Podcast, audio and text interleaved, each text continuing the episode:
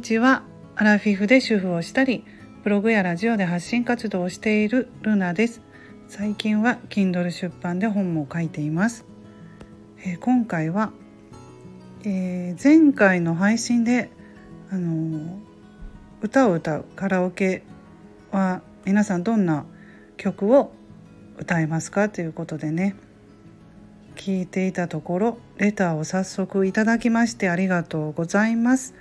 あのレターをね読ませていただきます。いつもお世話になっています。カラオケでは小袋とか高橋優を歌ってますね。ただここ2年くらいはコロナ禍でカラオケに行ってませんね。っていうことでレターをいただきました。レターをいただいた水吉さんありがとうございます。えー、小袋ねすごい人気ですよね。私あのパートでね前行っていたパート先で60代の女性の方がね夫婦で小袋のコンサートに行くのがもう本当にそれが生きがいだっていうことでもう当選するのもねなかなかなんだよっていうことをおっしゃっていた60代のね女性の方がおられたんですけどで小袋ってすごいね、えー、いろんな世代の方、まあ、年代ね20代から70代ぐらいまで人気なんだよって若い人もコンサートに来てるしって教えてくれたのでそれがまあ印象的で小袋をねいいんだなと思ってたんですよね。あの「桜」っていう曲が私は好きです小袋の。であと高橋優さんは、まあ、有名なところで「虹」っていうね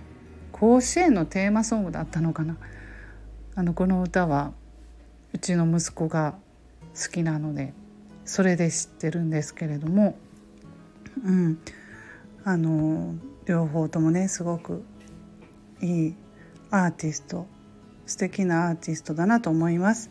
まあ、なかなかコロナ禍でねそうなんですよね。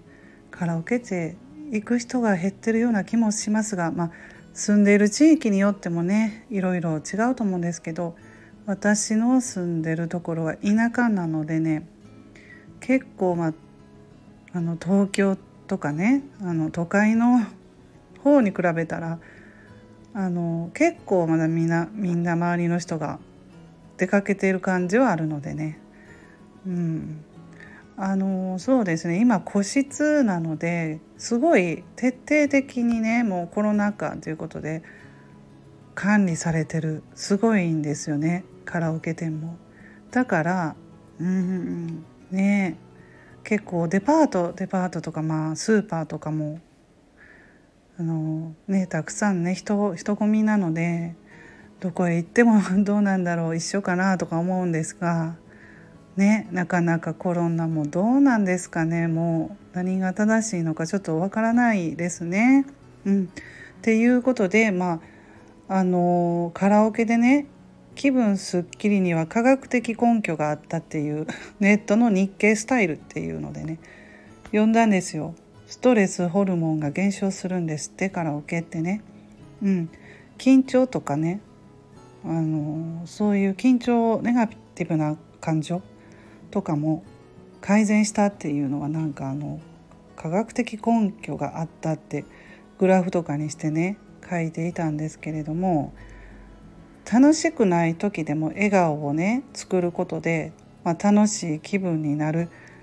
それは笑って楽しかった時の記憶が蘇るためですって書いてましたね。笑顔を作ることで楽しい気分になる。うん、確かにそうかなと思います。まあ笑うとね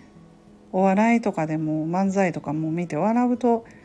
その気分がねネガティブな気分がねポジティブになったりもするのでそうなんだなと思って